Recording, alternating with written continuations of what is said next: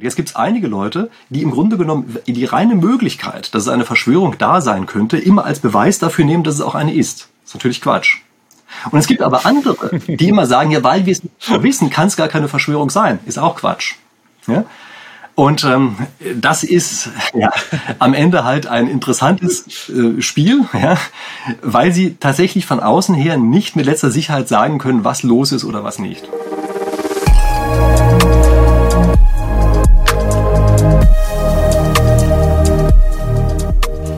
Lieber Herr Professor Rieck, herzlich willkommen bei unserem aktuellen Leader Talk. Es ist mir eine Freude, Sie bei uns begrüßen zu dürfen. Ja, die Freude ist ganz meinerseits. Danke, dass Sie mich eingeladen haben. Sehr, sehr gerne. Ich war wirklich fasziniert von Ihnen und von Ihrem Interessenspektrum. Wenn man sich jetzt auf so einen Podcast vorbereitet, äh, überlegt man sich, wo ist der Schwerpunkt? Und ich hatte so viele Schwerpunkte, dass das jetzt äh, wirklich schwer geworden wäre, das in dem Zeitraum tatsächlich alles abzubilden. Soll ja nicht umsonst Schwerpunkt heißen, oder? so ist es, so ist es. Ich habe auch gelernt, dass Priorität eigentlich singulär ist. Und viele reden von Prioritäten. Es sollte aber immer eine Priorität sein. Das war für mich auch eine neue Erkenntnis. Guter Punkt, ja. ja und das gleiche geht mit den Schwerpunkten. Aber ich wollte dann äh, bei Ihrer absolute Kernkompetenz einsteigen, bei der Spieltheorie. Und was es ihnen, glaube ich, wirklich gelungen ist, es ist bei YouTube über 270.000 Follower zu gewinnen mit einem Thema, das eigentlich nicht so sagen, gewöhnlich ist, aber sie beschreiben für viele Menschen gewöhnliche Themen sehr ungewöhnlich, nämlich im Kontext der Spieltheorie.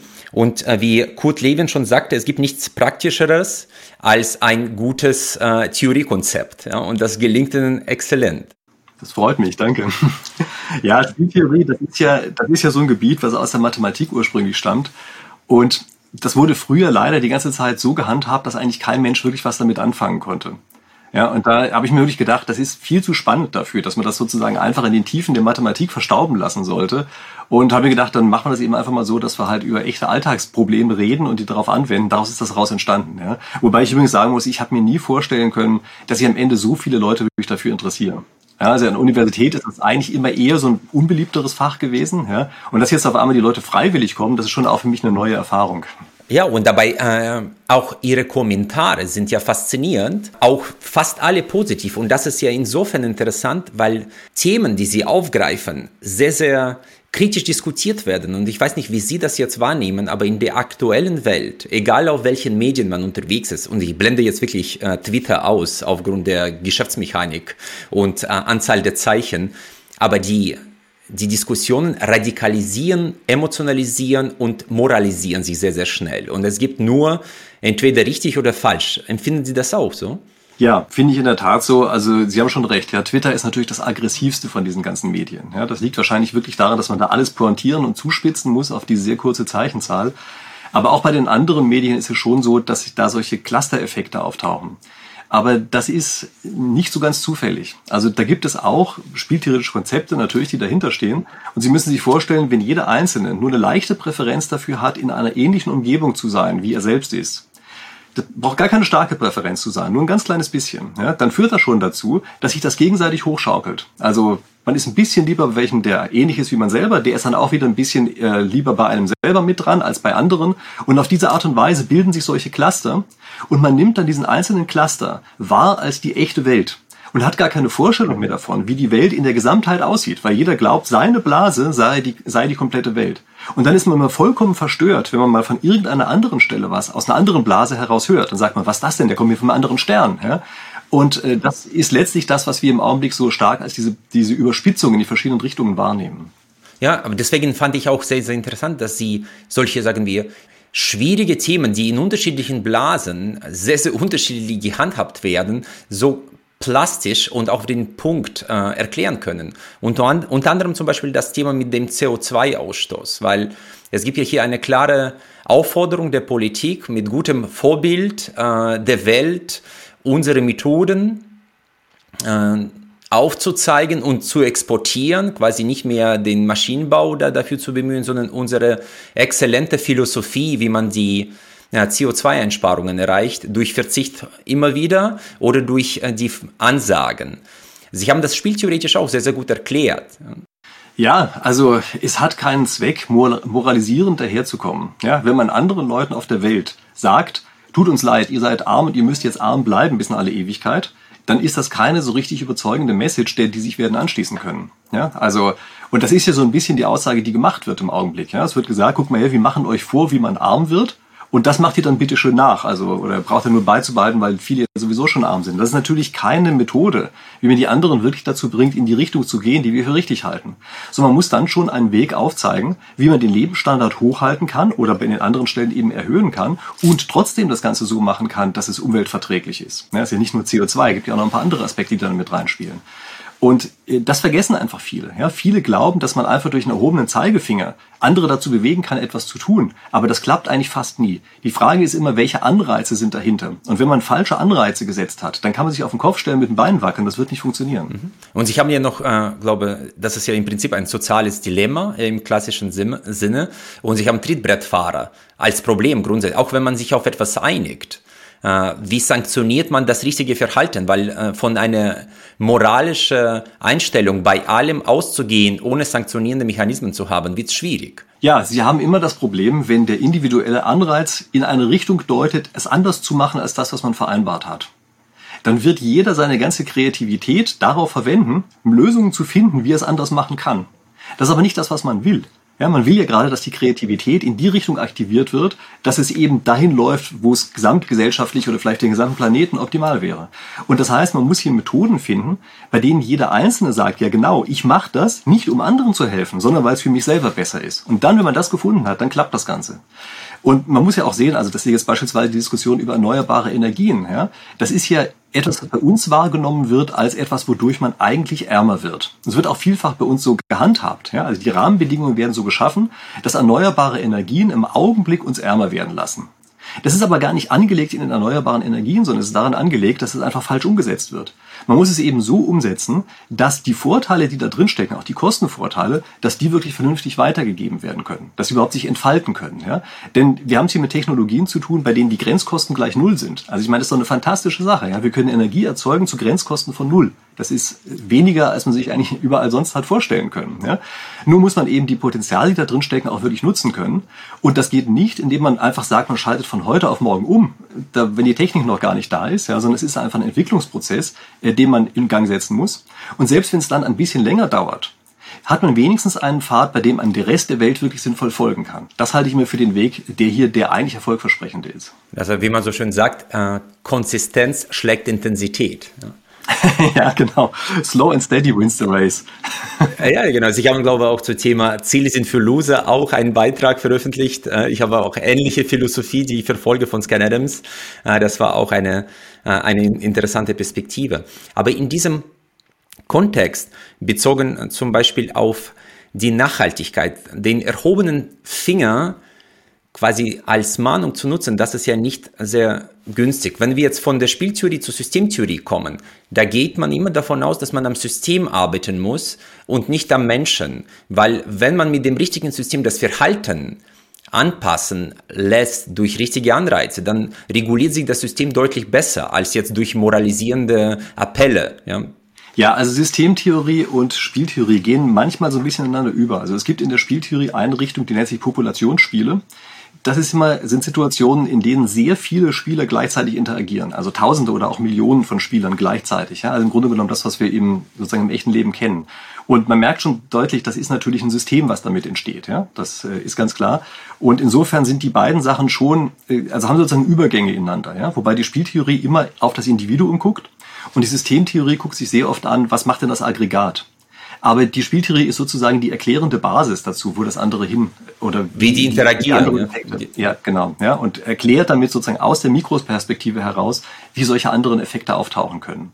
Aus Ihrer Perspektive, es gibt ja in der Spieltheorie immer wieder Phänomene, die man äh, jetzt als Modelle, ich weiß nicht, wie die richtig äh, bezeichnet werden, zum Beispiel äh, Sozialdilemma oder Moral Hazard Problem, oder Gefangenendilemma ist, glaube ich, die bekannteste Modellierung, die man von überall kennt. Äh, was ist aus Ihrer Sicht so richtig spannend, was man zum Beispiel im Managementalltag sehr, sehr gut beobachten und auch einsetzen kann?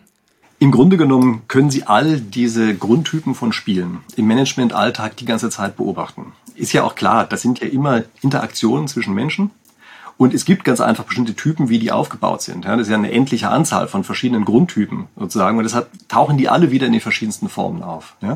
Also das Gefangenendilemma ist ja wahrscheinlich deshalb so irrsinnig bekannt geworden, weil das ein Spiel ist, in dem die individuellen Interessen völlig anders sind als die Gruppeninteressen.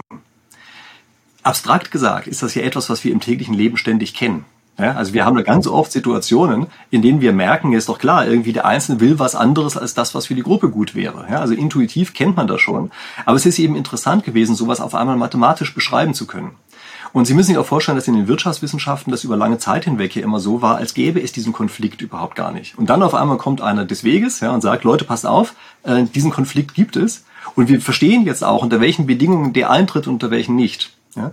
Und das Interessante ist jetzt eben, wenn man eine solche Situation einmal spieltheoretisch durchdrungen hat, dass man die im echten Leben nicht mehr nur intuitiv versteht, also was ja auch schon mal eine gute Sache ist, sie intuitiv zu verstehen, aber sie können eine Stufe darüber hinausgehen. Sie verstehen sie auf einmal auch intellektuell und kennen auch die einzelnen Stellschrauben, an denen man stellen kann. Ja? Sie wissen jetzt beispielsweise, äh, der individuelle Anreiz, wenn hier eine sogenannte Dominanzbeziehung besteht, also mit anderen Worten, wenn die eine Sache für eine Person besser ist als die andere, und zwar unabhängig davon, was die anderen machen, dann ist es eben auch unabhängig, was die anderen machen oder empfehlen. Dann macht jeder Einzelne eben das, was für ihn individuell besser ist. Und wenn man eine solche Situation sieht, dann hilft es nicht herum zu jammern, dass das passiert, sondern da muss man sich Gedanken machen, was macht man denn jetzt, um die Situation zu ändern, um die Regeln dieses Spiels zu ändern, so dass am Ende eine Situation entsteht, die man eben lieber haben möchte. Ja? Also in vielen Fällen geht es einfach darum zu verstehen, welches Spiel spielt man und wie kann man dieses Spiel gestalten. Und wie gesagt, es gibt verschiedene Grundtypen. Ich meine, die brauchen wir jetzt vielleicht nicht alle auszuwalzen, ja, aber es ist interessant, sich mit diesen Grundtypen zu beschäftigen und dann auch zu sehen, welchen Stellen die im echten Leben wieder auftauchen.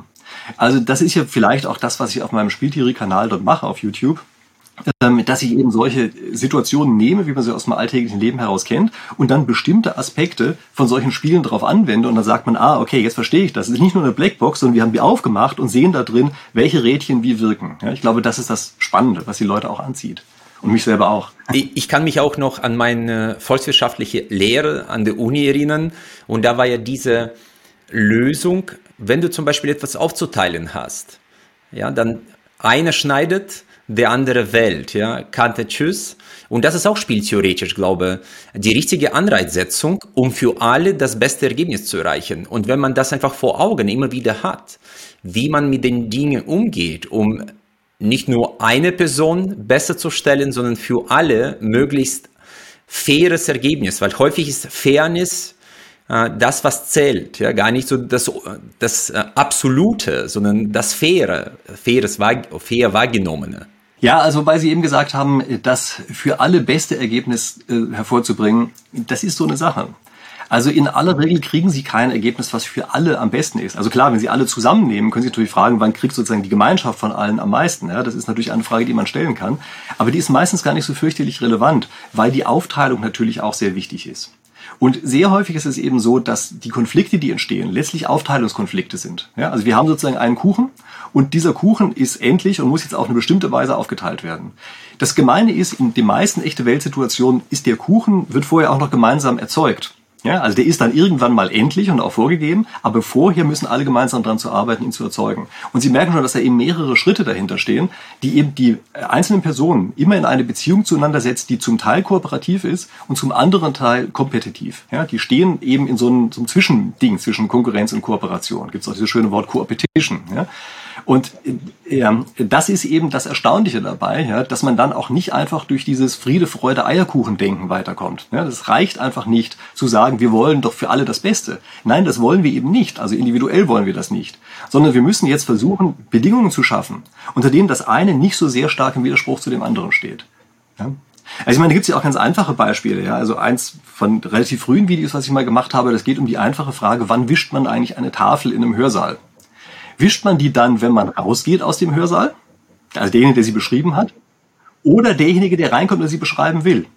Und ich kann Ihnen jetzt schon sagen, wenn man die Regel hat, jeder wischt sie, nachdem er sie benutzt hat, weiß man, dass der Ärger vorprogrammiert ist. Denn es werden sehr viele geben, die sich an diese Regeln nicht halten, weil sie sozusagen individuell gar keinen Anreiz dazu haben, sich daran zu halten. Ja? Hat man dagegen die andere Regel, jeder wischt sie, der sie braucht, vorher, dann weiß man, jeder hat ein Interesse daran, die Tafel, bevor sie benutzt, zu wischen, also läuft das ganz hervorragend. Ja?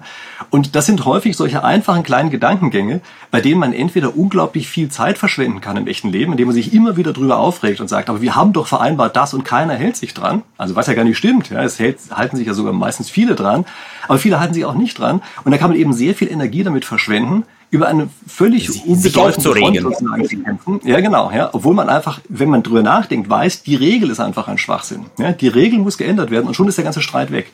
Ja, man, man sagt ja, willst du glücklich sein oder Recht haben? Beides geht selten, ja. Und das ist so in der Konstellation ist es vielleicht auch eine ähnliche Aufstellung. Aber wenn man jetzt von unterschiedlichen äh, Einstellungen zu Sachen ausgeht, ich glaube, sich haben auch äh, die Euro-Bildung auch aus äh, der spieltheoretischen Perspektive eingewertet, weil wir hier auch unterschiedliche Player haben, quasi auf Staatenebene, die auch unterschiedliche Philosophien verfolgen, in, sei das historisch oder kulturell.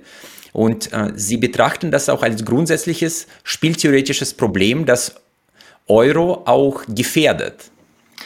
Ja, der Euro hat in seinem Kern einen Konstruktionsfehler. Er ist so angelegt, dass jeder davon profitiert, wenn sich jeder an die Regeln hält. Aber die Nachteile des Regelübertretens werden sozusagen sozialisiert, werden über alle verteilt. Und äh, die, äh, sorry, die Nachteile hat man komplett selber und die Vorteile werden über alle verteilt. Ja? Und auf die Art und Weise ist es so, dass jeder immer sich fragt, okay, also wenn ich mich jetzt dran halte, dann profitieren ja alle davon, also ich nur zum Teil.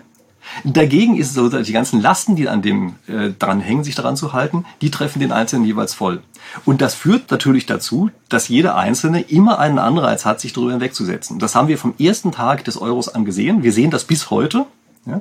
Und äh, das Schlimme bei der Geschichte ist jetzt auch noch, dass die EZB im Grunde genommen als so ein Disziplinierungsmechanismus eingeführt worden ist was clever war, ja, diesen Mechanismus einzuführen. Ja, natürlich, klar. Es ist einigermaßen clever. Bei der Bundesbank hat das ja auch ganz gut funktioniert. Ja.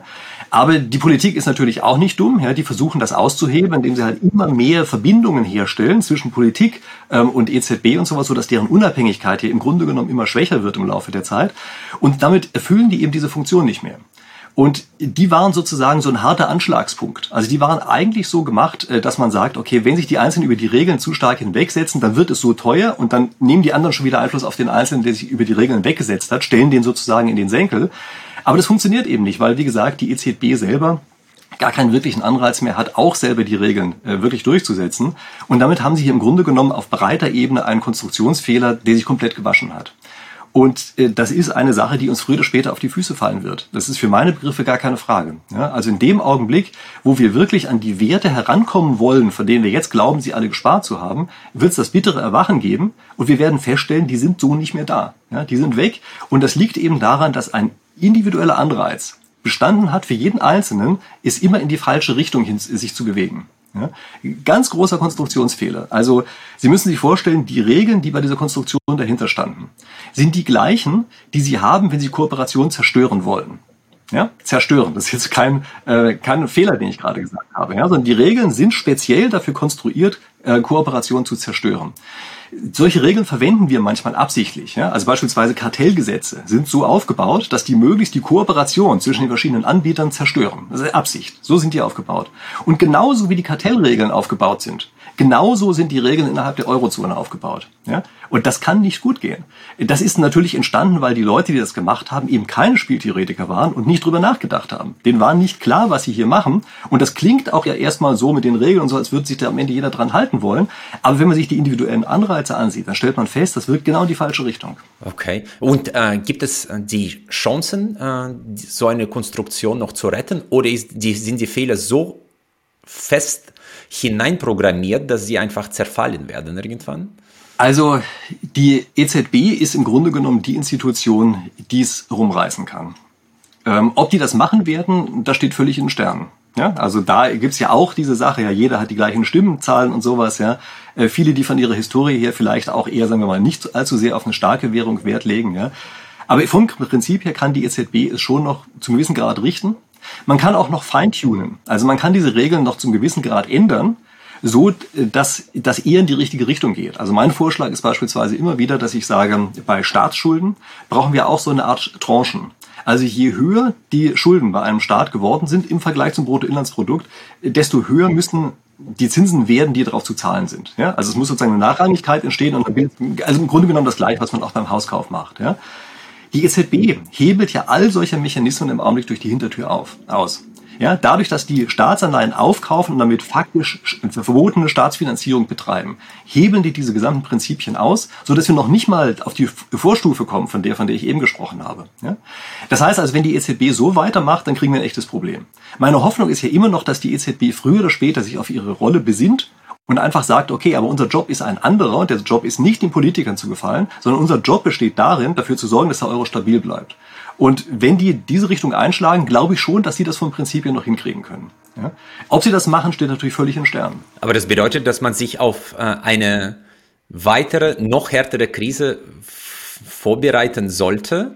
Und wenn ich Ihre Ausführungen zum Thema Krisenprävention und vielleicht Krisenmanagement richtig gedeutet habe, da haben Sie auch klare Empfehlungen. Erstens, die Krise, eine harte Krise kommt unerwartet.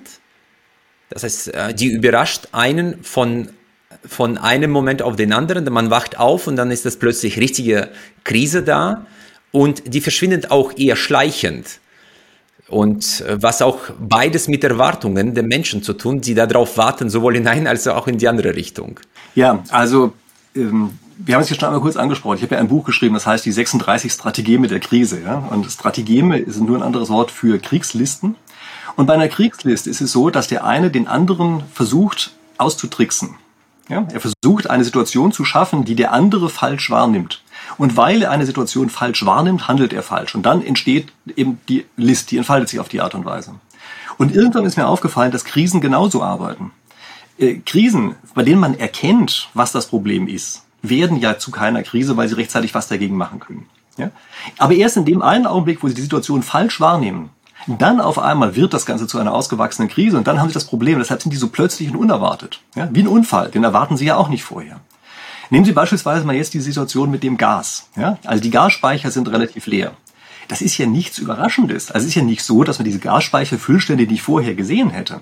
Ja? Aber es hat keiner ernst genommen als etwas, was zu einer wirklichen Gefahr werden könnte. Ja, man hat dann mal so ein bisschen bei Gazprom angerufen und gefragt, was ist denn da los? Und die haben gesagt, ach ja, tut uns leid, kleines technisches Problem und wir machen das schon noch und so. Und jeder hat sich damit zufrieden gegeben, weil er die Situation eben falsch eingeschätzt hat. Und dann auf einmal, wenn man merkt, oh je, jetzt gibt's aber plötzlich, weiß ich was, auf einer ganz anderen Ebene einen Konflikt, dann auf einmal merkt man, oh Mist, da sind reingelegt worden. So entstehen Krisen. Ja? Und deshalb kommen solche Krisen eben wirklich so plötzlich. Man denkt immer, wo kommt die denn auf einmal her, diese Krise? Krise. Ja? Nee, sie kommt deshalb plötzlich her, weil die Zeichen, die dahinter stehen, von niemandem erkannt worden sind. Erst dadurch konnte sie sich entfalten. Und dann ist in der Tat das, was Sie gerade angesprochen haben, dass sie so, so wabernd verschwinden. Das ist das nächste Phänomen dabei, weil wenn alle im Krisenmodus sind, natürlich alle jede Information deuten als, das ist noch Bestandteil der Krise. Ja? Aber häufig ist es dann eben schon so, dass eigentlich die Situation schon eine ganz andere ist. Dann ist die Krise sozusagen schon weg, aber alle deuten es eben nur vor dem Hintergrund dieser Theorie. Ja, also man spricht auch häufig von Bayesianischem Updaten. Ja, also sie haben bestimmte a priori Erwartungen, wie die Welt ist. Und die Informationen, die sie jetzt bekommen, damit verändern sie ihre a priori Erwartungen. Und es ist vollkommen klar, wenn die a priori Erwartungen auf Krise stehen, dann ist jede Information braucht, äh, verschiebt sozusagen ihre Erwartungen nur ein kleines Stückchen in die andere Richtung. Wären Sie vorher von der anderen Stelle aus gestartet, also wären Sie gleich im Nicht-Krisenmodus gewesen, hätten Sie die gleichen Informationen so gedeutet, dass Ihre Einschätzung danach noch viel weiter zum Beispiel auf der optimistischen Seite ist. Ja? Ganz faszinierendes Phänomen, also auch gerade die Bayesianische Updaten, ja? Äh, sehr faszinierend. Und äh, das sorgt dafür, dass sie, je nachdem von welchem Hintergrund sie kommen, sie auch die gleichen Informationen völlig unterschiedlich deuten können. Übrigens auch ein Effekt, der auf da, in das hineinspielt, was wir ganz am Anfang hatten, dass also Leute die Welt so unterschiedlich interpretieren. Ja, die haben unterschiedliche a priori Erwartungen und bewerten deshalb auch den Vertrauensgehalt zum Beispiel von bestimmten Informationen ganz unterschiedlich. Und das Faszinierende dabei ist, beide sind auch rational dabei. Also es ist nicht so, dass der eine völlig doof ist und der andere ist der Schlaue, objektiv, ja? sondern gegeben die Erwartungen sind beide vollkommen rational und interpretieren eben die gleiche, gleichen Informationen ganz anders. Ja, die Aufmerksamkeit folgt eigenem Fokus. Und so Framing spielt deswegen eine, so eine große Rolle, weil es Interpretation ist meine Realität. Ja? Das heißt, ich interpretiere die Realität, die ist ja nicht objektiv per se, sondern wird wahrgenommen. Und äh, was ich auch richtig spannend fand, ich habe eine Empfehlung für die Krisenzeiten gegeben, nämlich, dass man Freunde braucht. Wenn ich jetzt an äh, Professor Brooks aus Harvard denke, der sagte, äh, sie brauchen real friends, not deal friends. Ja, und das haben sie, glaube ich, auch betont. Das sollen keine Follower sein und keine Bekannten, sondern echte Freunde. Ja, das ist natürlich eine Sache, die in der Corona-Zeit stark aufgefallen ist, ja, dass es eben nicht reicht, wenn man, weiß ich, per Internet mit so ein paar Leuten verbunden ist, die man sonst gar nicht sieht und sowas, sondern dass der persönliche Kontakt, dass der eine besondere Bedeutung hat und auch, dass sich Leute auf einer persönlichen Ebene plötzlich auch auf einen einlassen, ja, dass sie einen sozusagen akzeptieren, auch in dem, was jetzt vielleicht nicht nur die schöne Internetoberfläche ist oder irgend sowas, ähm, auf die man sich eben auch verlassen kann, wenn es, weiß ich, eine schwere Kiste zu schleppen gibt oder sowas, ja, die man nicht alleine tragen kann. Das sind ja teilweise auch solche Banalitäten, die einen aber dann doch im Alltag eben stark auffangen. Ja. Also natürlich klar, äh, das ist am Ende sind wir Menschen soziale Wesen und deshalb sind natürlich echte Beziehungen, also keine vermittelten über das Internet oder sowas, sondern echte Beziehungen sind natürlich unglaublich wichtig. Auch physische Begegnungen. Wobei übrigens das eine das andere gar nicht so stark ausschließt. Ja? Also ich habe eine ganze Reihe Leute, die inzwischen auch eigentlich gute Freunde von mir geworden sind, ähm, habe ich durchaus auch übers Internet kennengelernt. Ja? Also den Weg gibt's schon. Aber man sollte dann darauf achten, ja, dass es eben real wird, ja, und nicht nur virtuell bleibt. Ja, äh, wir sagen ja auch, dass die physischen Begegnungen zum Beispiel auch essentiell sind, um die soziale Bindungen, aber auch Kreativität äh, zu entfalten. Und das ist, darf man nicht unterschätzen. Was ich auch äh, bei Ihnen, bei Ihren Empfehlungen wirklich als interessant eingestuft hatte, das, was ich aktuell überall höre, man sagt, Inflation kommt, wir müssen uns verschulden, weil wir dadurch uns entschulden werden, weil das Geld immer weniger wert sein wird. Da haben Sie, glaube das auch als Mythos eingestuft. Solange die Inflation gering ist, stimmt das vielleicht. Aber in dem Moment, wo wir ein Problem bekommen äh, mit einer Hyperinflation, dreht sich das Blatt. Ja, das ist eine Theorie, die einfach nicht die Reaktion der anderen Seite mit einbezieht. Also es ist klar, ja, wenn Sie zu, weiß ich, drei Prozent Zinsen aufgenommen haben, danach haben Sie eine Inflationsrate von vier Prozent, dann ist es natürlich toll für Sie, ja, denn im Laufe der Zeit wird Ihr Einkommen auch tendenziell eher um diese vier Prozent steigen. Sie zahlen aber nur drei Prozent, also gewinnen Sie sozusagen einfach die Differenz zwischen den beiden. Ja. Das geht auch relativ gut bis zu so mittleren Inflationsraten. Also wenn Sie sich angucken, in den 70er Jahren beispielsweise haben ja sehr viele Leute der Mittelschicht sich verschuldet gehabt, um Häuser zu kaufen. Die sind reich geworden durch Schulden. Ja, das ist so, weil die Inflation einfach hochgegangen ist damals. Die haben noch zu mäßigeren Konditionen das gehabt. Und deshalb hat auch eine ganze Generation die Erfahrung gemacht, durch Häuser wird man reich. Ja? Also durch eine eigene bunte Immobilie. Aber sie machen natürlich die Rechnung ohne den Wirt, wenn das richtig hoch geht.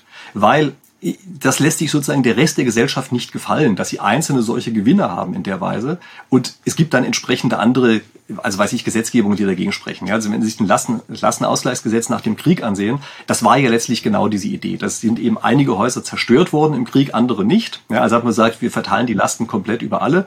Und wenn auch teilweise Leute eben noch einen Kredit hatten, ein hohes Darlehen, und das Darlehen war durch die Inflation sozusagen verschwunden, weil die einfach zwischendurch mal ein Brötchen für eine Milliarde verkaufen konnten und ihre Schulden zurückgezahlt haben, dann hat natürlich auch jeder gesagt, das ist so nicht akzeptabel. Also alle, die jetzt noch eine Immobilie haben, unverschuldet, zack, kriegen einfach eine Zwangshypothek draufgebrummt. Ja? Und das ist eine Reaktion, da können Sie sich ziemlich sicher darauf verlassen, dass die in einem solchen Fall, einem ähnlichen Fall in der Zukunft auch wieder auftreten wird. Ja? Aber natürlich muss man auch wissen, eine Hyperinflation würfelt sozusagen alles durcheinander. Also danach steht ja kein Stein mehr auf dem anderen. Und wenn das Geldsystem zerstört ist, heißt das ja, dass eine ganze Zeit auch existiert, in der man nicht mehr wirklich arbeitsteilig wirtschaftlich handeln kann. Geht ja dann auf einmal nicht mehr, weil das Geldsystem nicht mehr da ist. Ja? Also da hat man dann auch mehr Probleme, als dass irgendwer, weiß ich, seine Schulden losgeworden ist oder nicht. Also da werden sehr viele Regeln neu gemischt danach. Okay. Und äh, ich habe ja eingangs erwähnt, dass Sie extrem vielseitig sind von Ihren Interessen und ich habe haben ein sehr spannendes Buch geschrieben. Das habe ich jetzt äh, gestern in einem äh, Rutsch durchgelesen. Äh, Digni-Geld. Ja, das steht, glaube ich, bei Ihnen im Hintergrund. Äh, das äh, ist zu erkennen. Ja, stimmt, da steht's. Ja, ja. Das, das ist ein äh, sehr, sehr interessanter Ansatz, wie man vor allem die Zukunft absichern kann, weil Sie haben die Arbeitsteilung jetzt erwähnt. Die Arbeits Produktivität der Zukunft wird anders aussehen mit der zunehmenden Automatisierung, Technologievorherrschaft und vielleicht künstliche Intelligenz, die immer mehr zum zum äh, Alltag wird. Und was ich da sehr, sehr gut fand, Sie haben eine klare These uns auf den Weg gegeben, dass das bedienungslose Grundeinkommen keine Lösung ist, sondern ein Trick der Superreichen, um die Massen ruhig zu stellen. Und deswegen ist Digni-Geld eine bessere Alternative. Ich fand das super. Schön auf den Punkt gebracht. Ja, ja klar, also das mit dem bedingungslosen Grundeinkommen. Ja, das Faszinierende ist ja, es stellen sich im Augenblick viele Leute so vor, dass sie sagen, ah, ist ja toll, ja, dann kriegen wir alle einen bestimmten Betrag gratis, wir können wir alle wundervoll davon leben und sowas. Ja, macht sich ja keiner klar, dass wenn auf die Art und Weise sozusagen der Geldregen kommt, dass dann zum einen natürlich das Geld danach weniger wert ist und zum anderen, dass jetzt weniger Anreize bestehen, in bestimmten Einkommensgruppen überhaupt irgendwas zu arbeiten und dass diese Fehlanreize natürlich dazu führen werden, dass wir insgesamt auch weniger Güter haben, die es zu verteilen gibt. Also die Anreize, die dahinter stehen, sind im Grunde genommen völlig pervers und führen dazu, dass dadurch am Ende alle ärmer werden, als sie es vorher waren. Also ganz, einige nicht, ja, sozusagen die ganz unten, die haben ein bisschen mehr, aber im Durchschnitt der Gesellschaft äh, werden alle wesentlich ärmer. Und wer sich da ins Fäustchen lacht, das sind die Leute, die nicht einfach mit Geld rumhantiert haben, sondern die die Produktivmittel haben. Denn es ist doch klar, wenn wir eine Gesellschaft haben, in der praktisch alles automatisiert erzeugt wird, also Roboter, wie man das ja immer als Metapher sagt, ja, dann ist doch klar, dass diejenigen, die Kontrolle haben und auch das Meister haben, denen diese Roboter gehören. Und deshalb ist dieses bedingungslose Grundeinkommen wirklich ein Trick, die Leute abzuhalten von diesem Produktivkapital. Ja, ist wirklich ein Trick. Man schirmt sie ab und man sagt, das Produktivkapital, das behalten wir. Ja, aber das Geld, was da rauskommt, so ein bisschen, ja, das kriegt dann auch noch was davon ab, so ein paar Almosen verteilt. Das ist natürlich ein Scherz. Also wenn schon, dann muss man das so machen, dass man eben wirklich dafür sorgt, dass auf eine anreizkompatible Art und Weise das Produktivkapital unter die Leute kommt. Ja, also anreizkompatibel heißt immer, die Anreize müssen so sein, dass sie in die Richtung deuten, wie man es sich eben gewünscht hat. Ja, dass die Leute dann sich sozusagen in der richtigen Richtung verhalten und nicht in der falschen. Ja, und das wiederum bedeutet, dass man eine Methode finden muss, wie dieses Produktiv Produktivkapital sinnvoll bei wirklich praktisch allen Leuten ankommen. Und das ist die Idee bei diesem Digni-Geld, dass ich dort gesagt habe, wir haben im Augenblick bei der Geldkonstruktion eine Fremdkapitalkonstruktion. Also immer dann, wenn Kredite ergeben werden, entsteht Geld im Augenblick. Warum drehen wir das nicht um? Warum machen wir das nicht so, dass durch Eigenkapital Geld entsteht?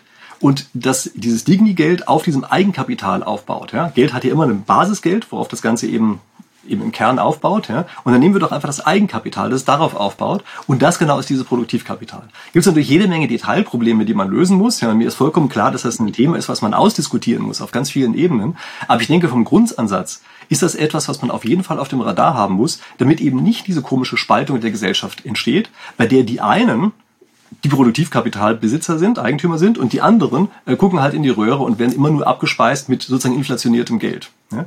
Und äh, das Verrückte bei der Sache ist, dass im Grunde genommen das ja auch Ideen sind, die Sie bei Marx auch schon finden. Ja, also wenn Sie genau hin, hingucken, dann werden Sie feststellen, ja genau, Marx spricht auch davon.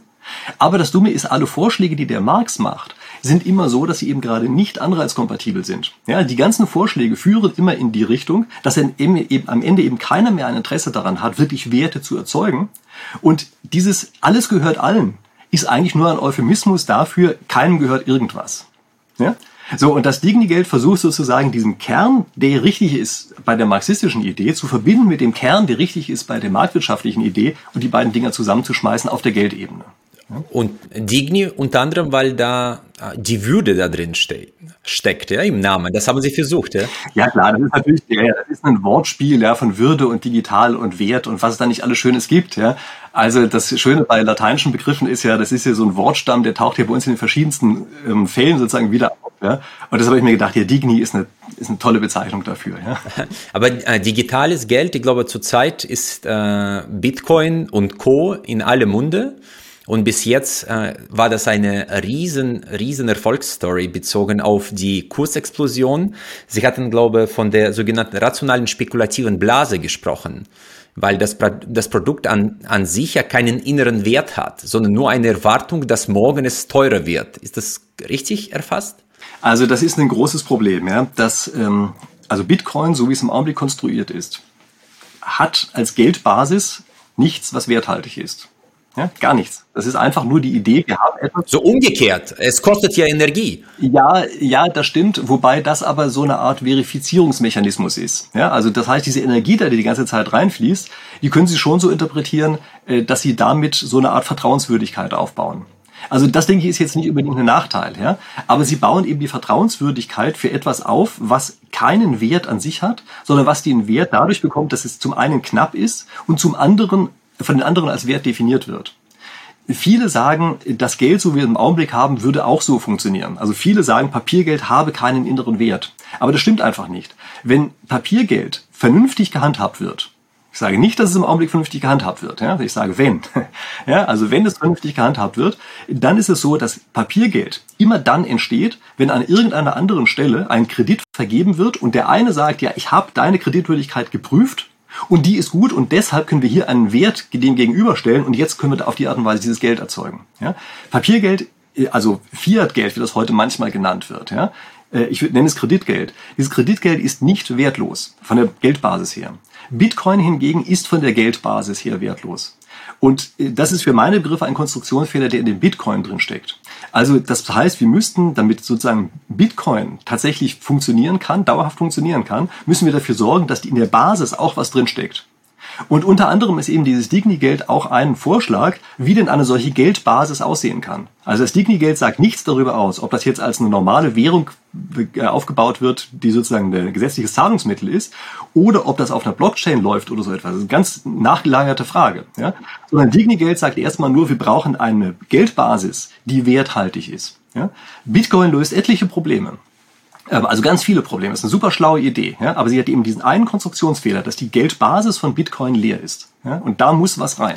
Und äh, wenn ich jetzt Digni-Geld äh, aufgreife, wie löst das äh, ein Problem mit Dopamin? Weil die Menschen brauchen ja sozusagen eine gewisse Erfolgserfahrung oder diese hedonistische Tretmühle, in der viele stecken. Wie geht man damit um? Weil da haben sie auch den Grundgedanken des äh, bedingungslosen Grundeinkommen. Ja, also das sehen Sie ja, wenn man nichts zu tun hat, läuft man einfach ganz stark Gefahr, im Grunde genommen einer Dopaminspritze nach der anderen hinterher zu rennen. Und im Augenblick kennen wir das, ja, das sind soziale Medien, es sind Computerspiele und es sind Pornos. Ja, müssen wir ganz klar so aussprechen. Ja. Und die sind alle auf eine gleiche Art und Weise aufgebaut. Sie sind immer aufgebaut, dass sie einen für die nächsten zehn Sekunden den Kick geben. Und in 10 Sekunden Schritten verdaddeln wir Stunden am ganzen Tag. So sind die aufgebaut, so ziehen die uns rein. Und wenn wir gar nichts mehr hätten, was uns irgendwelche anderen äh, Anreize von außen her gibt, dann wäre das eine Riesengefahr, dass die ganze Gesellschaft so verkommt, als wenn wir alle irgendwie im, im Opium waren oder sowas. Ja? Und äh, bei dem Digni-Geld ist es ja so, das kriegt man nicht einfach für nichts, sondern die Idee dahinter ist ja schon, dass die Leute untereinander was tauschen. Und auch wenn das vielleicht nicht mehr produktiv ist in der Weise, dass sie eben Güter erzeugen, die werden ja dann sozusagen in der Zukunft vollkommen automatisch erzeugt, so tauschen sie eben doch Sachen aus, die letztlich so etwas wie einen Sozialstatus auslösen und laufen diesem Sozialstatus hinterher. Und wenn der messbar ist, unter anderem auch in der Menge an Geld, nämlich in Form von Digni-Geld, was wir bekommen, dann gibt's auch dort wieder etwas, äh, was externe Anreize gibt, was einen abhält davon, nur von morgens bis abends die Zeit zu verdaddeln.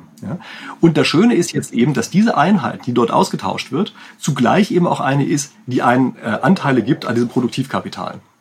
Ja, also indem man sozusagen diesem Geld ja, oder ein Sozialprestige oder sowas hinterherläuft, kriegt man automatisch eben auch Anteile an der produktiven Ebene, die man ja braucht, um zu leben. Ja, also es schreibt sich vielleicht deutlich besser Gedichte, wenn man am Swimmingpool sitzt, als wenn man in irgendeiner komischen, miefigen Dachwohnung ist. Ja, ja. Also in Usbekistan sagte man, es ist immer einfacher, in einem Mercedes zu weinen, als in einer Straßenbahn. Ja. Es ist ein gutes Bild. Aber nochmal äh, zum Verständnis bei äh, Digni-Geld. Wie weist man das Geld einem zu? Das heißt, bei Geburt bekommt man so einen Stock am äh, Kapital, Eigenkapital zugewiesen und kann man das in gewisser Art und Weise mehren durch äh, eigene Anstrengung? Wo ist der auslösende Faktor? Wie ist das? Ja, ja, die Idee ist schon, dass sie das auch wie bisher für eigene Anstrengung bekommen. Nur ist diese Anstrengung auf einmal losgelöst von der reinen Produktion. Also wie gesagt, ich denke da hier über eine Welt nach, in der ein Großteil der materiellen Produktion automatisch abläuft. Und machen wir uns nichts vor, das ist keine Welt, die so wahnsinnig weit von uns jetzt entfernt ist. Ja, das ähm, passiert mehr oder weniger automatisch. Und auch dort ist es aber eben so, dass die einzelnen Leute irgendwelchen Ideen hinterherlaufen, die sie umsetzen wollen. Ja, also das kann was Künstlerisches sein oder was Wissenschaftliches oder weiß ich was. Ja, auf jeden Fall irgendetwas, wie im Augenblick im Grunde genommen die Likes auf sozialen Medien. Ja, da laufen ja auch viele einfach so eine Sache hinterher. Ja, die setzen eine unglaubliche Arbeitskraft hinein dafür, dass sie Likes auf Instagram kriegen. So und stellen Sie sich vor, Sie kriegen jetzt statt dieser Likes kriegen Sie entsprechende Einheiten an Digni-Geld äh, dann können sie damit ja wieder was machen auf einer anderen Ebene. Ja? Und das Schöne ist eben, sie sind dadurch, dass dieses Digni-Geld gleichzeitig eine Beteiligung am Produktivkapital ist, sind sie dann eben auch tatsächlich an der Ebene beteiligt, die die materiellen Güter herstellt. Das ist so ein bisschen die Idee dahinter. Ja? Also man glaubt, man kann sich das schon ähnlich vorstellen, wie dass man sagt, wir nehmen Dinge, die wir im Augenblick von Wikipedia kennen, ja, dass sie dort ja auch versuchen, sozusagen einen höheren Rang zu kriegen, indem sie tolle Beiträge geleistet haben, oder dass sie eben auf Twitter oder YouTube ihre Likes und Follower und was ich was nicht alles kriegen, ja, dass das sozusagen entlohnt wird in Digni-Geld. Ja, und es ist ja naheliegend, das auch auf die Art zu machen. Ja. Und wenn das eben gleichzeitig diese Eigenschaft hat, dass es auch äh, Zugang zu Produktivkapital gibt, dann haben sie mehrere Fliegen mit einer Klappe geschlagen. Also wichtig ist eben, dass noch weiterhin Anreize bestehen, etwas zu tun. Ja, in dem Augenblick, wo sie ganz einfach den, den Leuten sagen, hier, ihr habt das, was ihr haben wollt, ja, und jetzt ist einfach Ruhe, ähm, dann äh, merken sie, dass sie sofort Armut erzeugen und auch jeden Einzelnen in eine Situation bringen, in der er eigentlich nicht sinnvoll sein kann. Es ist so eine Art wie so eine Drogenabhängigkeit. Ja, das entsteht dann. Und das ist natürlich etwas, was man vermeiden muss. Um da rauszukommen, braucht man Anreize, die von außen herkommen. Ja, dass man eben sagt, nee, aber ich will raus und durch dieses Rausgehen, dadurch äh, will ich nochmal, will ich auch messen können, dass ich dort Erfolg gehabt habe. Ja, und das ist dann eben das, was da drin entlohnt wird. Vielleicht äh Anreize, Entlohnung äh, und vielleicht die aktuellen Tendenzen. Wenn ich das jetzt ein bisschen beobachte, ich bin ja in, glaube 24 Jahre in Deutschland. Ich bin in Usbekistan groß geworden, das heißt, äh, ich wollte unbedingt aus Sozialismus weg. So, und äh, ich war ja quasi Freiburger volkswirtschaftliche Lehre, ordoliberale Schule, das ist soziale Marktwirtschaft, ist etwas, was uns den Wohlstand geschert hat. Ja, was ich auch unglaublich gut fand, weil da es um Regeln gibt, ging, wie man die richtigen Anreize setzt und äh, vielleicht die falschen Verhaltensarten unterbindet.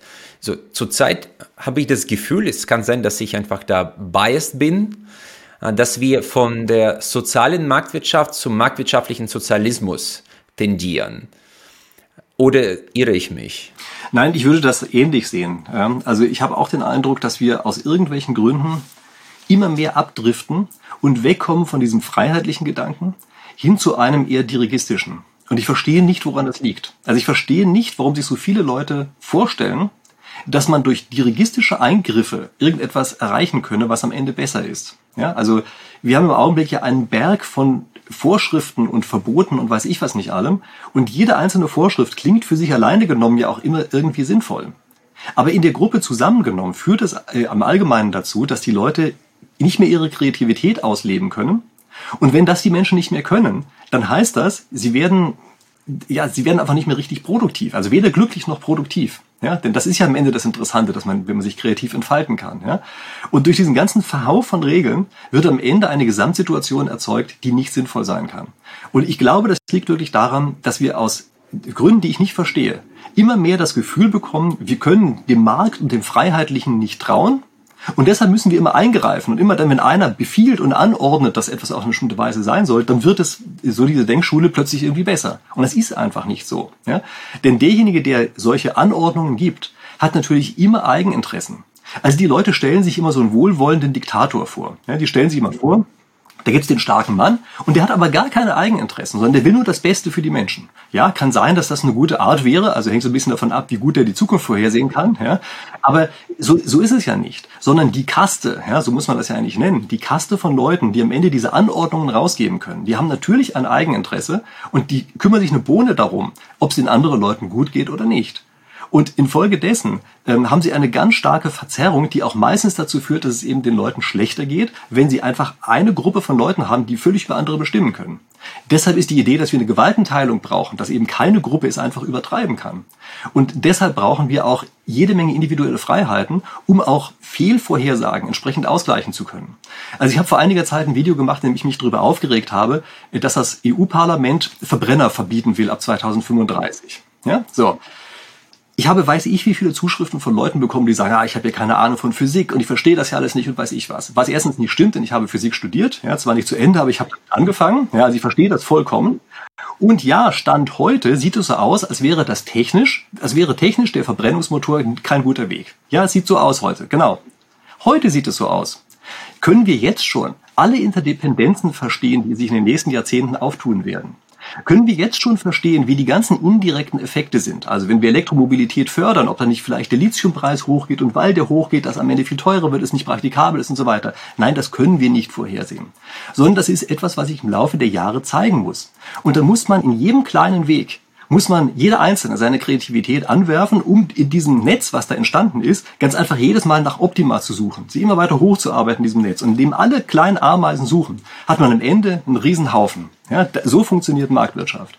Wenn einer ankommt und sagt, nee, der Haufen ist aber verboten, dann funktioniert es nicht, weil man sich immer mehr Wege abschneidet. Ja? Genauso jetzt, also ich meine, wir diskutieren darüber, dass wir Gasheizungen verbieten wollen, um nicht weiter vom Gas abhängig zu sein. Es ist eine so hirnverbrannt dumme Idee, dass ich mich wirklich nur drüber ärgern kann. Ja? Denn natürlich, wir sagen, wir sind jetzt abhängig vom Gas, das finden wir nicht gut. Wenn man jetzt aber ankommt und sagt, jetzt verbieten wir Gas, dann heißt es doch nur, dass wir an einer anderen Stelle eine Abhängigkeit aufbauen werden. Und das muss man doch sehen, dass es diesen Zusammenhang gibt. Ja? Und ähm, das sind ganz einfach Dinge, da verstehen die Leute heutzutage, also die Leute, ja, sehr viele, so muss ich eigentlich sagen, ja, sehr viele verstehen nicht mehr, dass man das eben nicht einfach durch Anordnungen erreichen sollte, sondern dass man dort eben Freiheiten geben muss und das System entwickelt sich in eine bestimmte Richtung und findet genau solche Lösungen. Und nur ganz selten an verschiedenen Stellen muss man bestimmte Rahmenbedingungen bereitstellen. Also sprechen wir auch da mal jetzt zum Beispiel von der Elektromobilität. Spieltheoretisch gesehen sind das Koordinationsspiele. Ja? Also die einzelnen Teilnehmer müssen sich koordinieren auf ein solches System. Es ist vollkommen richtig, nachdem wir uns jetzt koordiniert haben auf Verbrennungsmotoren, ist der Umstieg auf ein anderes System sehr schwierig. Es kann durchaus sinnvoll sein, wenn einfach staatlich gesagt wird, ja, wir greifen jetzt hier in der Weise ein, dass wir zum Beispiel die Infrastruktur für Elektromobilität fördern. Also, ja, dass die sozusagen Elektrotankstellen, dass die da sind.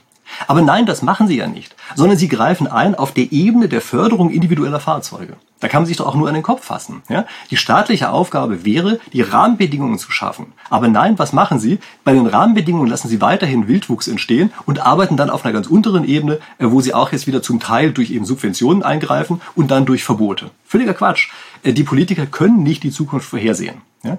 Dafür brauchen wir die Kreativität der Leute und die brauchen dafür die Freiheit. So einfach ist ja, das. Aber das ist ja das Problem der Planwirtschaft. Man versucht irgendwo ganz oben äh, die lokale Lösung zu erzwingen, ohne Umstände der lokalen äh, Umgebungen zu kennen. Ja, das ist zum Scheitern verurteilt auf lange Sicht.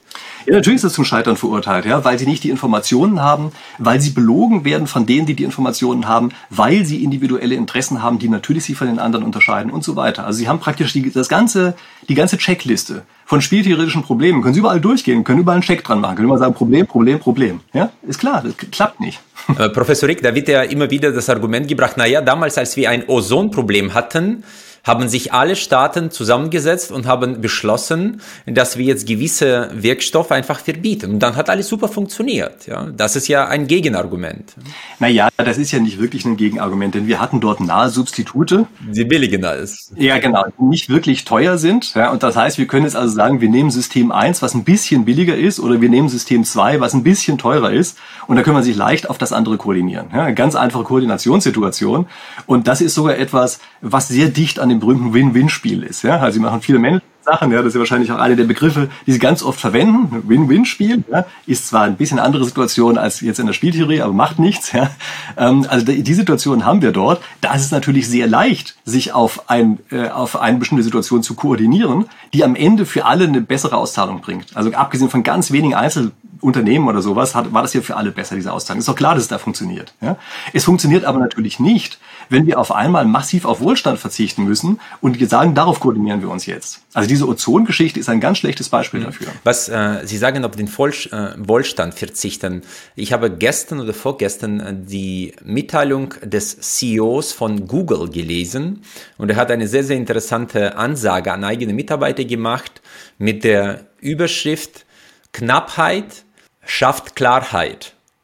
Ja, und er hat sie alle auf höhere Produktivität, weniger Einstellungen und härtere Zeiten eingestellt. Und jetzt ist es für mich die Frage, Knappheit schafft Klarheit.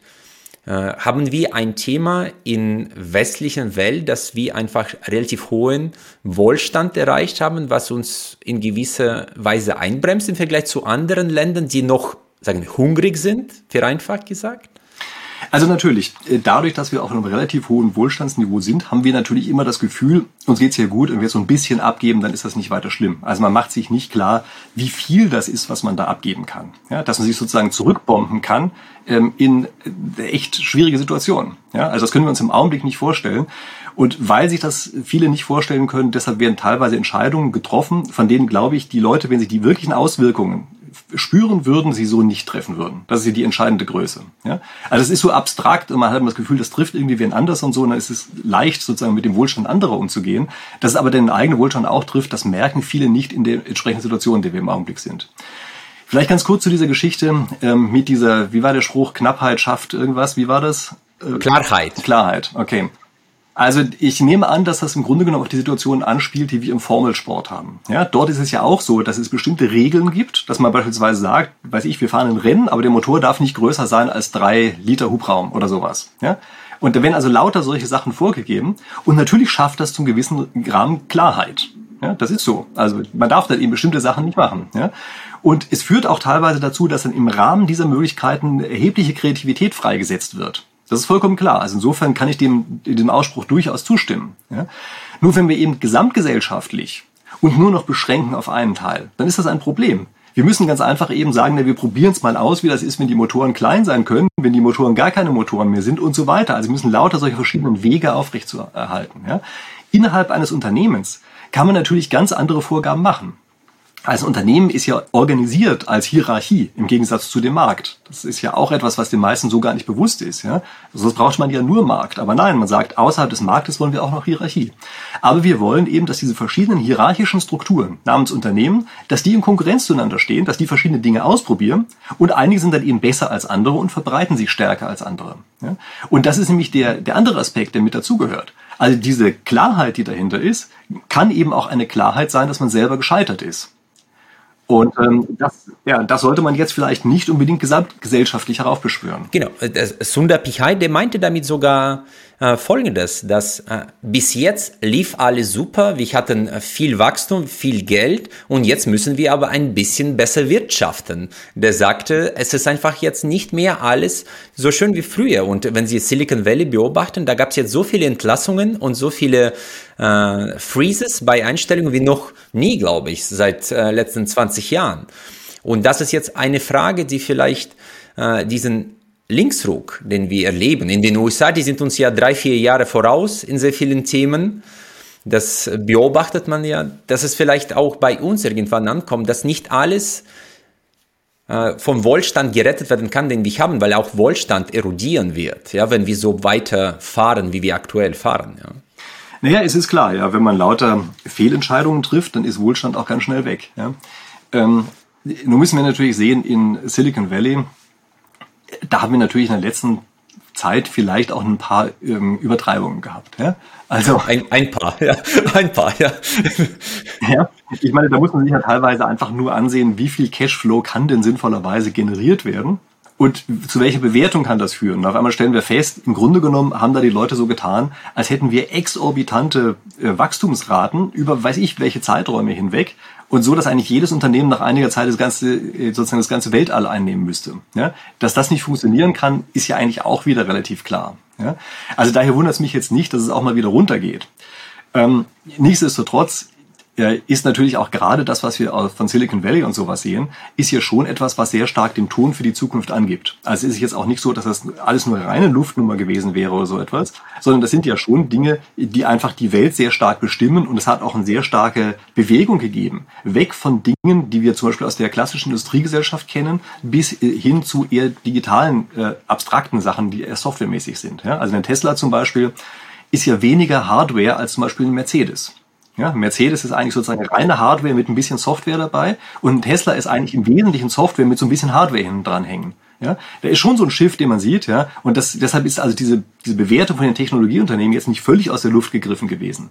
Aber äh, Sachen, die so stark hochgehen, können dann eben auch mal übertreiben und gehen auch wieder zu einem gewissen Grad runter. Ja.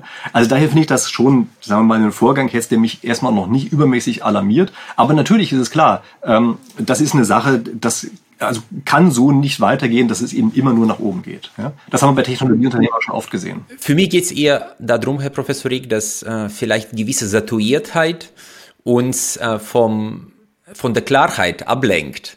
Und das ist eh die Botschaft. Vielleicht, wenn es jetzt ein bisschen enger wird, ja, und wir plötzlich merken, dass es nicht alles rosig ist und dass es immer so weitergeht, dass man sich vielleicht ein bisschen andere Gedanken macht über die Zukunft und über eigene Anstrengung.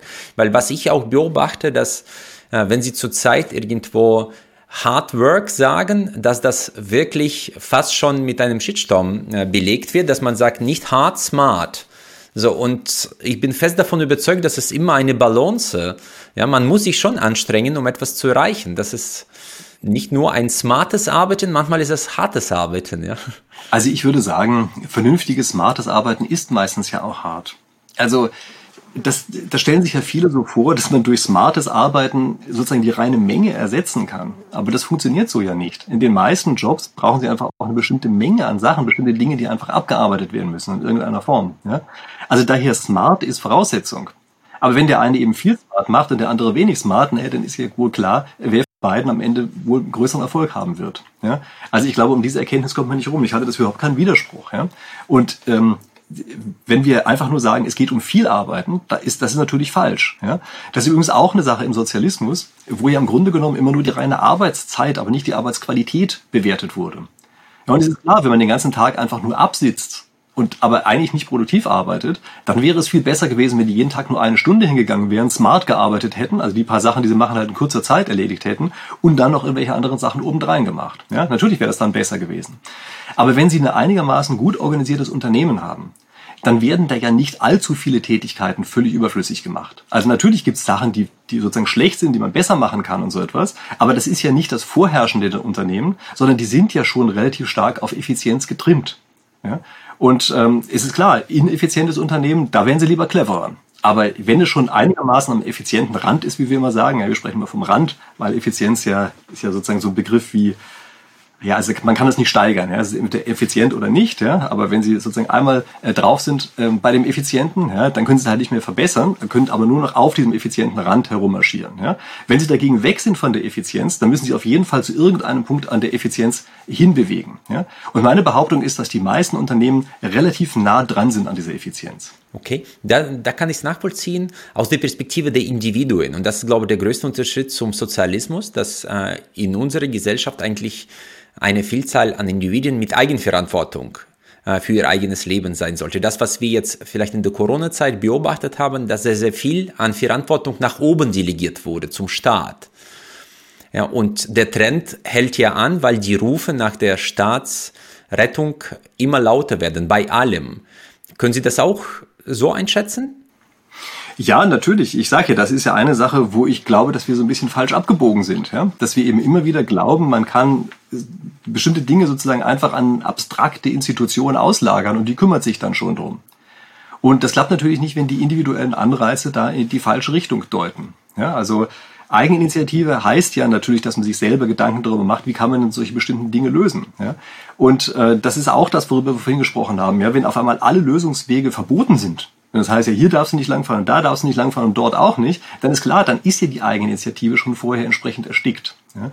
Und äh, das führt dann natürlich erst recht dazu, dass man sagt, na, wenn ihr uns alles verboten habt, dann müsst ihr euch schön drum kümmern, dass es klappt. Und das werden sie natürlich nicht können. Ja? Und ähm, was die individuelle ähm, Arbeitstechnik angeht, oft ist es natürlich so, dass man eigentlich gar nicht so sehr in den Ergebnissen denkt, sondern ich habe das Gefühl, dass in vielen Unternehmen man eigentlich mehr für das Image bei anderen arbeitet. Also es gibt viele Unternehmen, da sitzen die Leute nachts noch rum und machen irgendwelche Sachen. Um zu zeigen, dass sie dabei sind. Ja. Natürlich. Das ist im Wesentlichen ein, eine Show. Ja, das ist, man sendet ein Signal und man sagt, ich bin ganz fürchterlich engagiert. Und es wird komischerweise auch als dieses engagiert empfangen, äh, also empfangen von den Chefs. Ja? Und es wird nicht empfangen als, der sieht aber ziemlich überfordert aus. Denn wäre er nicht überfordert, wäre er schon um 6 Uhr abends fertig geworden und nicht erst um 22 Uhr. Ja? Und äh, das sind natürlich auch solche Sachen, da muss man in der Unternehmenskultur stark darauf achten, dass da eben auch diese Anreize entsprechend gesetzt sind. Ja, dass man dort nicht versehentlich die Fehlanreize setzt und dann plötzlich sich die Leute durchsetzen, die einfach das dickste Sitzfleisch haben. Nicht die die beste Arbeit abliefern, sondern die, die im, am dicksten abends ab 10 Uhr immer noch im Büro drin sind und die anderen aussitzen, indem sie bis 2 Uhr morgens da sind, aber ohne etwas Produktives zu machen. Das ist eine Unternehmenskultursache. Ja? Äh, also in Form von Regeln. Das sind ja in dem Fall ungeschriebene Regeln, aber es sind Regeln, die da sind. Ja? Und wenn da die Regel ist, wer nachts immer noch da sitzt, hat sein Pensum nicht geschafft und ist deshalb eine Niete, dann führt das eher dazu, dass eben alle wirklich stringenter arbeiten. Ja? Das ist zum einen natürlich theoretisch so, wie ich das gerade beschrieben habe. Ich habe das aber auch in der Praxis selber erlebt. Ja? Also ich war bei IBM und bei IBM ist es verpönt gewesen, zu spät abends noch da zu sein. Und das war etwas, dann hieß es auch, na, der, der schafft's ja offenbar nicht. Ja? Der ist ja nicht gut genug, der kann das nicht. Und wenn das die Unternehmenskultur ist, ja, dann sorgen Sie dafür, dass Sie das Zeug wirklich tagsüber erledigen. Ja? Ich weiß nicht, wie das heute ist. Im Homeoffice merkt man vielleicht nicht, wenn die nachts noch rumsitzen. Ja? Ähm, da brauchen wir es auf der anderen Seite ja aber auch nicht aus Showgründen, äh, sondern da würde man es dann machen, um es eben wirklich inhaltlich hinzukriegen. Ja? Aber das ist, äh, wenn Sie dort die Rahmenbedingungen entsprechend setzen, die Regeln dieses Spiels richtig setzen, äh, können Sie am Ende wesentlich besseres Ergebnis erzielen. Aber das Adverse Selection, ja, die Leute, die da bleiben, äh, werden sozusagen durch die Leute selektiert, die übrig bleiben. Und da haben, bilden sie sozusagen immer eine eigenständige Klasse an Menschen, die die anderen entweder abstößt und nur eine gewisse Art an Menschen anzieht. Ist das richtig? Ja, also das in der Tat, also Adverse Selection, das ist in der Tat, ist Negativauswahl, wenn wir das ins Deutsche übersetzen. Ja. Das kann tatsächlich passieren. Also wenn Sie eine bestimmte Unternehmenskultur haben, die durch die Personen entsteht, die auch da drin arbeiten, was ja zum gewissen Grad immer der Fall ist, dann kann es sein, dass ein negativer Aspekt sich ganz stark hochschaukelt. Also Sie haben erst einige von denen, die immer sozusagen durch Sitzfleisch auffallen wollen. Und alle anderen, die effektiv arbeiten, gehen dann natürlich weg. Die sagen, da mache ich nicht mit bei dem Spielchen. Die anderen, die eigentlich sozusagen schlechte Arbeiter sind, ähm, aber dieses Spiel eben mitspielen können, die bleiben da und sorgen dann auch dafür, dass er sich immer mehr als Regel verfestigt. Und nach einiger Zeit haben sie in der Tat eine Negativauswahl, die sich selbst stabilisiert und dazu führt, dass sie einen bestimmten Typus von Menschen noch dort haben. Ja? Äh, das, ähm, also Typus von Menschen und Regeln, die dazugehören, die sich gegenseitig stabilisieren. Das ist natürlich ein Zustand, den man nicht haben will. Vielleicht eine ganz andere Frage, die mich aber auch der spieltheoretische Perspektive sehr interessiert hat.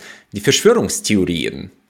Kann man die, die Entstehung davon, kann man die spieltheoretisch erklären? Naja, Verschwörungstheorien sind ja was ganz Faszinierendes. Ja? Ähm, das hat ja heutzutage einen negativen Beiklang. Und gleichzeitig versuchen eigentlich alle, die diesen negativen Beiklang aufrechterhalten wollen, immer andere Begriffe dafür zu finden. Also sind dann Verschwörungsmythen und Verschwörungsideologien und sowas, ja. Und das Problem dahinter ist, nehmen wir mal das ursprüngliche Wort Verschwörungstheorie, dass es ja in echt Verschwörungen gibt. Also es ist ja nicht so, dass es die nicht gibt. Es gibt Geheimdienste und es gibt natürlich Verschwörungen. Und jetzt ist das Problem, dass es Fälle gibt, in denen es so aussieht, als gäbe es eine Verschwörung, aber man nicht weiß, ob es so ist. Und es gibt vielleicht Fälle, in denen man es nicht weiß und es trotzdem so ist. Und es gibt Fälle, in denen man es nicht weiß und es eben keine Verschwörung dahinter ist. Und das ist das Faszinierende dabei. Jetzt gibt es einige Leute, die im Grunde genommen die reine Möglichkeit, dass es eine Verschwörung da sein könnte, immer als Beweis dafür nehmen, dass es auch eine ist. Das ist natürlich Quatsch.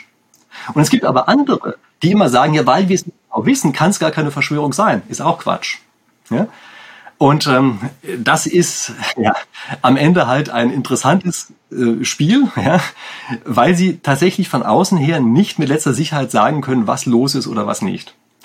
Wofür ich immer stark plädiere, ist bei so etwas, weder ideologisch das eine noch das andere also abzulegen oder äh, zu lehnen oder daran zu glauben. Ja? Man sollte die Möglichkeit in Betracht ziehen. Man sollte aber eben nicht den Fehler machen, jede Möglichkeit immer gleichzeitig als Beweis zu betrachten. Und das machen viele. Und ich glaube sozusagen, die, die so gebrandmarkt werden als die echten Verschwörungstheoretiker, ja, also sozusagen die negative Ausprägung äh, dieser Verhaltensweise, das sind eben welche, die tatsächlich nur noch die Möglichkeit als Beweis nehmen und sich durch nichts mehr abhalten lassen. Und äh, deshalb ist, glaube ich, auch hier ein Begriff ganz wichtig, nämlich der der Falsifizierbarkeit.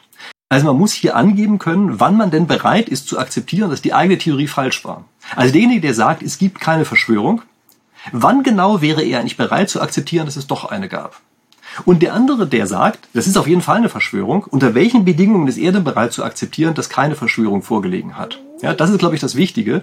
Und wenn man diese entsprechenden, also auch sozusagen vernünftigen Kriterien angeben kann, ja, also nicht, dass man letztlich Forderungen stellt, die durch nichts erfüllt werden können, ja, sondern die wirklich sinnvoll damit zusammenhängen und sich dann auch überzeugen lässt, ich denke, das sind diejenigen, bei denen man sagen kann, das sind eben keine Verschwörungstheoretiker, sondern das sind, also im negativen Sinne, sondern das sind eben welche, die einfach sozusagen offen dem, gegenüber sind, wie die Welt aussehen kann und sich verschiedene Möglichkeiten ansehen und dann sozusagen temporär für eine Möglichkeit entscheiden, die sie gerade für das Wahrscheinlichere halten.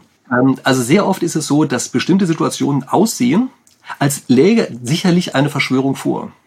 Aber es liegt überhaupt keine vor, und zwar deshalb, weil das unkoordinierte Verhalten von einzelnen Personen sich immer stärker koordiniert, ohne dass es von irgendwem gesteuert worden ist. Ja? Und das sieht von außen so aus, dass man sagt, die sind ja so koordiniert, die, die, da muss einer dahinter sein, der das orchestriert hat. Das muss ja eine Verschwörung sein. Ja? Und das Verrückte ist, in sehr vielen Fällen ist es keine, sondern es gibt dieses wunderschöne schöne Prinzip der Emergenz. Das heißt, da entstehen Ordnungsstrukturen aus den einzelnen Elementen heraus. Und diese Ordnungsstrukturen, das ist am Ende das, was man wahrnimmt als etwas, was aussieht, als wäre es konstruiert, als wäre da ein Verschwörer dahinter, der das gemacht hat. Ja? Und in vielen Fällen ist das aber gar nicht so, sondern es entsteht einfach durch die internen Gesetzmäßigkeiten. Okay, aber der Vorteil oder ich glaube, ein Pluspunkt jeder Verschwörungstheorie ist es eine einfache Erklärung für eine komplexe äh, Konstellation in der Welt. Das ist ja das, wo, warum das so bestechend einfach ist, weil eine Verschwörungstheorie eine sehr einfache Antwort liefert auf ein multikausales Problem. Ja, ja aber was Sie gerade beschreiben, ist das Wesen jeder guten Theorie. Also gucken Sie sich das mal an. Ja? Sie nehmen physikalische Erscheinungen. Ja? Die sind ja oft komplex.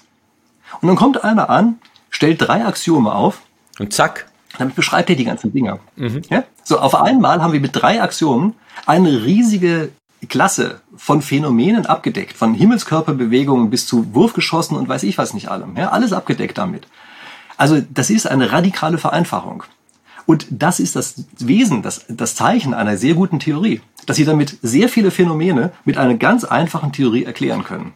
Das heißt also, das, was Sie gerade geschildert haben, sagt eigentlich, die, die Newtonschen Axiome sind so eine Art Verschwörungstheorie. Und das ist Quatsch. Ja? Das sind sie natürlich nicht. Sondern sie beschreiben hier wirklich das, was man sieht. Ja? Nein, das Problem bei der Sache ist das Abkoppeln.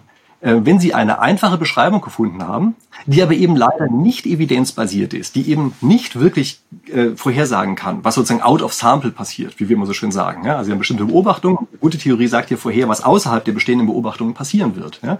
Und darin ist sie nicht gut ähm, dann ist es eben eine schlechte Theorie. Ja? Und sie kann trotzdem einfach sein. Also mit anderen Worten ist es eine notwendige Bedingung, dass eine gute Theorie einfach ist, aber überhaupt keine hinreichende.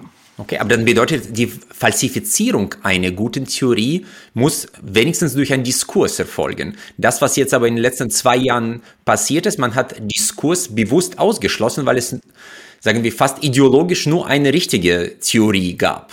Ist das richtig? Ja, also das sehe ich auch so. Ja, das ist natürlich ein Riesenproblem, wenn wir den Diskurs ausschließen. Ja, wenn wir ganz einfach ankommen und sagen, jeder, der andere Meinung ist, muss auf Twitter gesperrt werden und darf auf YouTube keine Videos mehr machen und weiß ich was, dann ist klar, dann gibt es keinen Diskurs mehr.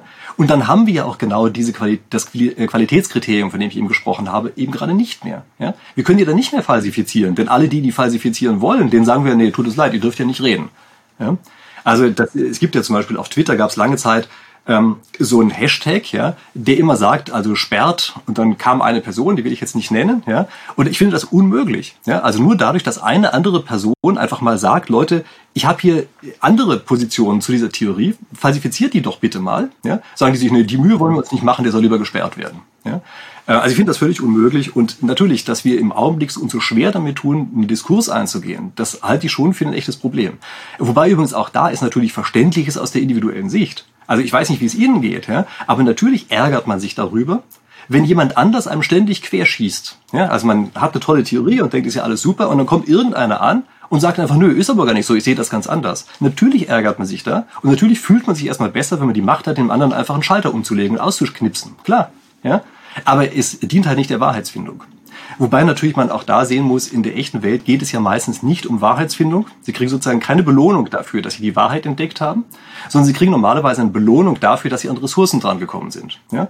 Und äh, das ist der Grund, weshalb eben Wahrheitsfindung mitunter äh, nicht wirklich das Kriterium ist. Ja? Also für einen Wissenschaftler sollte es das Kriterium sein, aber in der echten Welt ist es das meistens natürlich nicht. Aber auch Wissenschaft ist ja ein dynamischer dynamisches Fach. Ich meine, die Erkenntnisse von heute müssen nicht unbedingt äh, noch die Erkenntnisse von morgen sein. Das haben wir auch äh, in den letzten paar Jahren erlebt, dass äh, sehr, sehr dynamische Erkenntnisse da waren. Ja, ja, natürlich, sonst können wir den Wissenschaftsbetrieb dicht machen. Ja? Also immer, wenn man die Vorstellung hat, jetzt wissen wir alles, dann können Sie eigentlich ziemlich sicher sein, dann machen Sie gerade selber einen Fehler. Ja? Denn die Zeit wird nicht kommen, in der wir alles wissen. Genau. Auf jeden Fall, äh, das ist ja ein Totschlagargument, wenn man äh, sich sofort auf Wissenschaft äh, beruft, aber die anderen wissenschaftliche Meinungen nicht akzeptiert, weil es ja nur eine richtige Meinung äh, existiert. Ja. Na klar, dieses Follow the Science, ja, das ist ja nur ein Euphemismus für folgt bitte dem Wissenschaftler, dem ich gerade glaube. Also das ist Quatsch. Ja. Also natürlich sollte man Sachen, die sozusagen offensichtlich falsifiziert sind, Den sollte man natürlich nicht hinterherlaufen.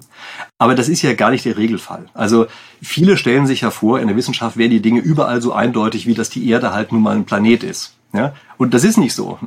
Das ist ein Punkt, da sind sich die meisten sehr einig drüber, aber es gibt viele andere Punkte, da sind sie eben deutlich weniger einig drüber. Und das ist ja auch gut so, dafür brauchen wir die Wissenschaft. Ja. Vielleicht noch äh, zum letzten Buch, äh, das mir sehr, sehr gut äh, gefallen hat von Ihnen, vom PowerPoint zum Kraftpunkt. Ich musste zuerst schalten, dass Kraftpunkt eigentlich PowerPoint auf Deutsch ist. Diese subtile Humor war mir im ersten Schritt gar nicht so jetzt äh, plausibel, bis ich dann, ah, okay, jetzt, jetzt verstehe ich, warum Kraftpunkt. Ich weiß nicht, wie viele Keynotes Sie gehalten haben, aber ich vermute, abgesehen von Vorlesungen, extrem viele, wenn man sie ein bisschen äh, im Internet äh, sucht. Und ich fand den James Bond Einstieg, kann ich auch jedem empfehlen, das, das Buch äh, zu lesen. Äh, aus Ihrer Perspektive gibt es drei Tipps, die Sie wirklich empfehlen würden. Das ist einfach nur spontan. Für gute Keynotes. Ja, also ich denke, einfache und klare Sprache. Ja, also wenn ich äh, bei Vorträgen von anderen dabei sitze, habe ich oft das Gefühl, dass ich denke, das sind doch irgendwie Worthülsen. Das hätte man doch einfacher sagen können. Und wenn man es einfacher gesagt hätte, wäre auch aufgeflogen, dass es vielleicht ein bisschen zu einfach ist. Also dieses Kraftpunkt. Ja. Mir ist dann mal aufgefallen, wenn man viele englische Begriffe einfach nur ins Deutsche übersetzt, dann merkt man teilweise, wie unfassbar banal das eigentlich ist. Ja? Und das hilft schon manchmal. Ja? Also wenn man einfach seinen eigenen Vortrag entbuzzwordet, dann ist normalerweise viel geholfen und man merkt vor allen Dingen dann auch, wenn man eben über die Buzzwords hinaus eigentlich nichts zu sagen hatte. Also das halte ich für relativ wichtig, dort sozusagen auf eine wirklich einfache, normale Sprache runterzukommen. Dann halte ich es für sehr wichtig, sich einfach nicht drum zu kümmern, was die anderen machen. Also ganz oft habe ich den Eindruck, dass einer eigentlich nur beim anderen abschreibt. Ja, das ist natürlich doof, denn dann kriegt man ja halt immer das Gleiche. Das brauchen wir eigentlich nicht wirklich. Ja? Und das nächste ist, ähm, das gebe ich vielleicht aus Egoismus den Ratschlag, aber ich gebe Ihnen trotzdem schnelles Sprechen. Die meisten Rhetoriktrainer sagen einem, man müsse ganz, ganz langsam sprechen. Ganz großer Fehler. Dieses langsam Sprechen ist nicht mehr zeitgemäß. Vielleicht gab es das mal. Ich glaube, dass das mit der Lautsprechertechnik von früher zu tun hat. Ja, ich glaube, dass die Übertragungstechnik früher so schlecht war, dass man langsam sprechen musste, sonst ist man nicht verstanden worden. Aber die Übertragungstechnik ist besser geworden und dann ist dieses Thema durch. Wir müssen heutzutage schnell sprechen. Ja? Das halte ich für einen ganz wichtigen Punkt, dass man dort wirklich einfach die entsprechende Bitrate rüberschickt, damit die anderen sich nicht langweilen. Ja? Ich weiß nicht, ob das nur mir so geht. Ja, und fokussiert bleiben. Genau, kann sein. Ja? Also ich höre beispielsweise oft, dass bei meinen Videos es unmöglich ist, noch was nebenher zu machen. Ja, genau so soll das ja auch sein. Sie sollen ja nichts nebenher machen, wenn Sie mal ein Video hören, ja? sondern dann macht man eben das eine, man hört dieses Video, danach macht man was anderes. Ja? Und das ist bei einer Keynote auch für meine Begriffe extrem wichtig, ja? dass man dort wirklich die Bitrate rüberbringt, dass die anderen, ja, wie Sie sagen, fokussiert sind und einfach äh, inhaltlich am Ball bleiben. Und man kann Ihr Video nicht in zweifache Geschwindigkeit hören, was ich sonst tue. Ja, das heißt, da, das schaffe sogar ich nicht. Da, ja. da hängen Sie einen ab, ja, das kann ich ja bestätigen. Und äh, von für mich, äh, ich weiß nicht, ob Sie haben das, glaube ich, auch so beschrieben. Ich finde es auch sehr, sehr schwach, wenn man zum Einstieg sich vorstellt und sich bei dem Publikum bedankt, dass man jetzt äh, dabei sein darf. Ja, das finde ich auch da weiß man, okay, das wird höchstwahrscheinlich ein gewöhnlicher Vortrag äh, und äh, nichts Merkwürdiges. Ja. Das ist am Ende ja auch wieder so eine Anreizsache. Ja? Ich meine, Sie werden ja auch oft genug irgendwo vor Publikum Sachen präsentieren müssen. Ja? Und Sie wissen ja selber, wie das ist. Man kommt ja auf einmal raus auf diese Bühne und ist sozusagen alleine gegenüber dieser riesigen Masse von Leuten. Ja? Und da ist immer eine Reaktion, die man hat, dass man erstmal versucht, sich zu verstecken. Und dieses Verstecken machen halt viele, indem sie sich, weiß ich, in ihrem eigenen Lebenslauf verstecken, erstmal ihr Unternehmen vorstellen und sowas. Da fühlen sie sich sicher und nehmen das deshalb ist sozusagen der Anreiz, so hinter sich einen Stein zu verkriechen. Ja? Aber das ist natürlich nicht die ideale Situation für sowas. Ja? Also das ist nicht der Punkt und da muss man sozusagen diesen virtuellen Kampf aufnehmen ja? und muss halt sofort die entsprechende Power bringen. Ja? Und das ist tatsächlich etwas, was man am Anfang, wo man sich, glaube ich, selber erstmal stark überwinden muss. Also ich weiß nicht, wie das Ihnen gegangen ist, ja? Ähm, aber bei mir ist es eigentlich schon immer relativ stark so. Ja? Für mich ist es immer einfacher, wenn ich die Materie sehr, sehr gut kenne. Äh, dann ist es man fühlt sich wie ein, äh, wie ein Fisch im Wasser. Ja, das ist klar. Inhaltlich müssen Sie das natürlich alles perfekt kennen. Ja? Das ist gar keine Frage. Ja? Aber darüber hinaus gibt es ja noch diese Ebene, dass Sie irgendwann mal derjenige sind, der eben vorne davor tritt und alleine loslegt. Okay, da, das heißt, das habe ich ehrlich gesagt nicht so sehr, aber das liegt auch daran, dass ich vielleicht häufiger über die Sachen gesprochen habe, wo ich mich sehr, sehr sicher gefühlt hatte. Weil viele Leute haben ein Problem, die sagen, ich will mal das ausprobieren, und scheitern schon an der inhaltlichen Ebene. Und das ist halt keine günstige Möglichkeit zu lernen. Weil ich habe eins gelernt, posttraumatisches Wachstum ist wichtig, aber man darf nicht übertreiben. Das heißt, die Komfortzone, da muss man ein, immer langsamer rauskommen und nicht auf einen Schlag sofort in die Panikzone hineingeworfen werden. Und da übt man vielleicht nur mit drei Leuten und nicht mit 3000 von Anfang an. Das ist äh, vielleicht der Punkt der Kon Kontinuität versus Intensität. Auch hier ist das. Ja, das stimmt. Also vielleicht gleich von 0 auf 3000 Leute ist vielleicht ein bisschen problematisch. Ja, ja es ist, dafür steckt man sich äh, hinter Säule oder hinter äh, sehr geehrte Damen und Herren. Ja. Das ist, man sollte vielleicht nicht gleich die Vorgruppe von Deepesh Mode werden beim ersten Mal. Ja. Das ist, äh, bin ich voll bei Ihnen. Äh, Herr Professor Rieck, vielen herzlichen Dank. Ich habe noch zwei Fragen zum Abschluss dieser spannenden Diskussion. Äh, die erste Frage, was würden Sie dem 20-jährigen Christian empfehlen? Retroperspektiv. Also, wenn Sie mich das vor ein paar Jahren gefragt hätten, hätte ich gesagt, schließ das Physikstudium ab. Das Interessante ist, ich hätte es vor ein paar Jahren gesagt und sage es jetzt nicht mehr. Ich sage, es war richtig, dass ich es nicht gemacht habe, sondern was anderes gemacht habe. Und ich glaube fast, man kann sozusagen seinem vergangenen Ich keinen sinnvollen Ratschlag geben, weil man an dem wächst, was man tatsächlich macht. Ja, also wir kennen jetzt die eine Repräsentation, die passiert ist. Wir kennen aber nicht die andere. Und es kann passieren, dass der andere Weg in Wahrheit ein total bescheuerter ist. Und wir nur, weil wir Kleinigkeiten auf diesem einen Weg, den wir jetzt gegangen sind, sehen, plötzlich auf einen anderen schicken, der in Wahrheit viel schlimmer ist. Ja? Und das, also ich mache das daran fest, dass hier eben diese sozusagen die Einschätzung darüber, wie gut das eine oder andere Studium ist, sich geändert hat. Ja. Ja. Das heißt, äh, was ich für mich auch mal mitgenommen hatte, dass die Entscheidung, die ich getroffen habe, in dem Moment war die einzig richtige Entscheidung, sonst hätte ich eine andere getroffen. Und die Reichweite dieser Entscheidung kann eigentlich erst so vier, fünf Jahre später reflektiert werden und eingewertet werden. Und da darf man sich auch nicht entmutigen, entmutigen von gewissen Rückschlägen, die unterwegs passieren, weil man nicht weiß. Ja. ja, ich weiß nicht, ob ich den Teil unterschreiben würde, dass es die richtige Entscheidung war, weil man sie getroffen hat. Ich glaube, damit macht man es am Ende auch ein bisschen einfacher. Aber wahrscheinlich ist die Wahrheit eine andere. Wahrscheinlich ist es die eigene Aufgabe, sie zu einer richtigen Entscheidung zu machen. Also egal, ob es eine andere gegeben hätte, die vielleicht hypothetisch besser hätte sein können, ist es jetzt trotzdem der eigene Job, aus dem, was man halt mal angefangen hat, das Beste zu machen. Wahrscheinlich ist das die, die richtige Ratschlag, den man geben muss. Ja? Und wahrscheinlich ist es falsch, hinterher zu jammern, zu sagen, ach hätte ich doch nur damals. Ja? Da bin ich bei Ihnen. Ich meinte jetzt aus der Perspektive des Unterschiedes Wahl versus Entscheidung. Eine Wahl ist immer klar. Ich muss nur richtig gewichten. Bei einer Entscheidung ist eine hohe Unsicherheit da. Und wenn ich mich schon dafür entschieden habe, dann ist das so. Da muss ich mich nicht aufregen, dass ich mich damals so entschieden habe. Das war meine Botschaft, so wie ich damit umgehe. Weil besser hätte ich nicht entscheiden können. Es gab vielleicht andere Entscheidungen, die besser wären, aber das weiß man ex postmortem, nicht äh, ex ante sozusagen. okay. Sie wissen es tatsächlich nie, weil Sie ja die anderen äh, Realisationen nicht kennen. Ja? Sie wissen ja nicht, was da alles Tolles passiert wäre. Ne? Oder noch schlimmer, ja. Das kann ja passieren, dass das äh, viel anders gelaufen wäre. Ja, ja. Und zwar in beide Richtungen, ja. Sowohl ins Positive wie ins Negative. Ja, klar. Absolut. Die letzte Frage, die ist ein bisschen philosophisch angehaucht. Mit Ihrer Lebenserfahrung, was würden Sie als Sinn des Lebens bezeichnen? Für Sie persönlich? Also ich glaube, das ist dass sich weiterentwickeln. Ähm, ich, also das ist natürlich eine Frage, die man sich immer mal irgendwie stellt. Ja? Und ich glaube, viele in unserer Gesellschaft beantworten die heute mit möglichst viel Spaß haben. Und äh, das, also auf einer abstrakten Ebene würde ich dem auch recht geben, wenn man sagt, diesen Spaß äh, abstrahiert man und sagt, da geht es einfach nicht nur darum, ähm, sozusagen kurzfristiges Vergnügen zu haben, sondern etwas, was einem selber was wert ist. Ja? Und wenn ich mir überlege, äh, was für mich am meisten wert ist, dann ist es tatsächlich immer diese Weiterentwicklung die sowohl in einem selber besteht, als auch in dem, was man kennt. Also ich, mir macht es am meisten Spaß, ja, jetzt in dem positiven Sinne, einfach neue Dinge dazu zu lernen und mitzukriegen. Ja. Und äh, das ist, glaube ich, das, was ich so ein bisschen als den Kern ansehen würde. Ist natürlich extrem schwierig, ähm, wenn Sie sozusagen diese eher buddhistische Richtung haben. Ja, das ist ja jemand, der sagt, das darf alles nicht materiell sein.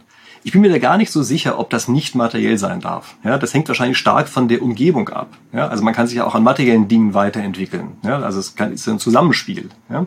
Äh, das ist ja nicht alles sozusagen nur ideell, was man haben möchte, ja, sondern wir bewegen uns in der echten Welt. Ähm, gut, also das meine Gedanken dazu, aber ich weiß nicht, ob das irgendwem weiterhilft. Doch, doch. Ich meine, ich, ich finde auch, die eigene Potenzialentfaltung ist etwas sehr Wertvolles und das ist ein essentieller Bestandteil des Lebens.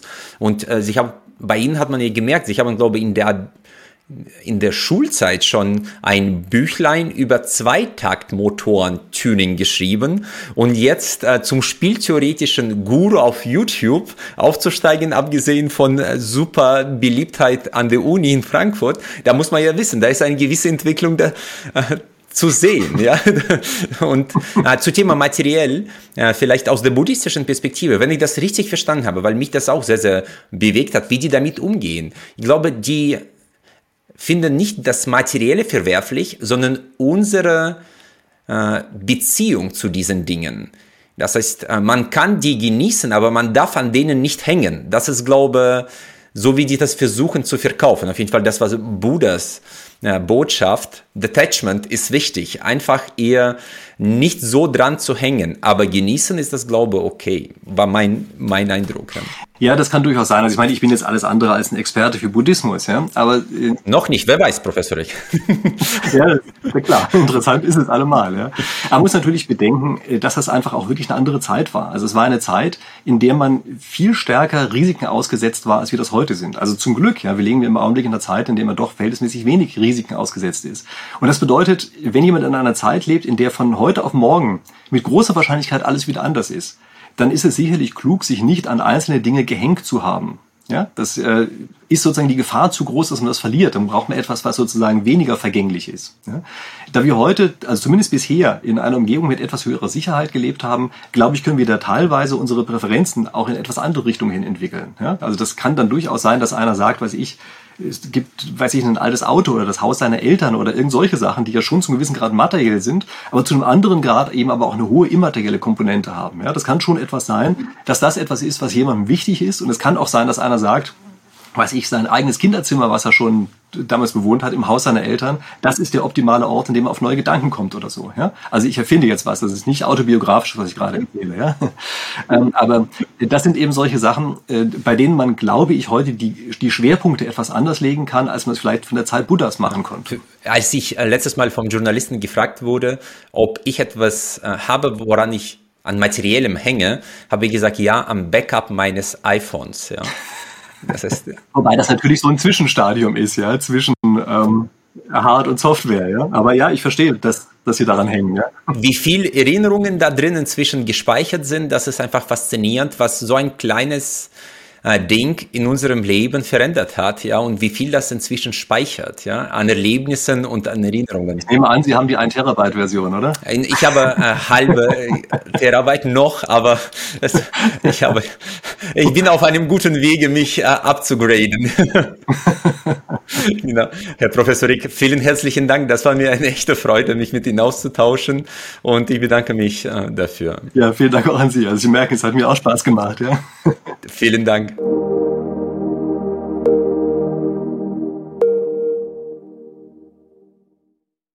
Ich freue mich sehr, dass Sie auch diese Folge bis zum Ende gehört haben. Wir investieren viele Ressourcen und Leidenschaft, um diesen Podcast möglich zu machen. Sie würden uns sehr helfen, wenn Sie dem Podcast folgen und vielleicht auch bewerten würden. Ich danke Ihnen im Voraus. Ich freue mich auf unser Wiederhören.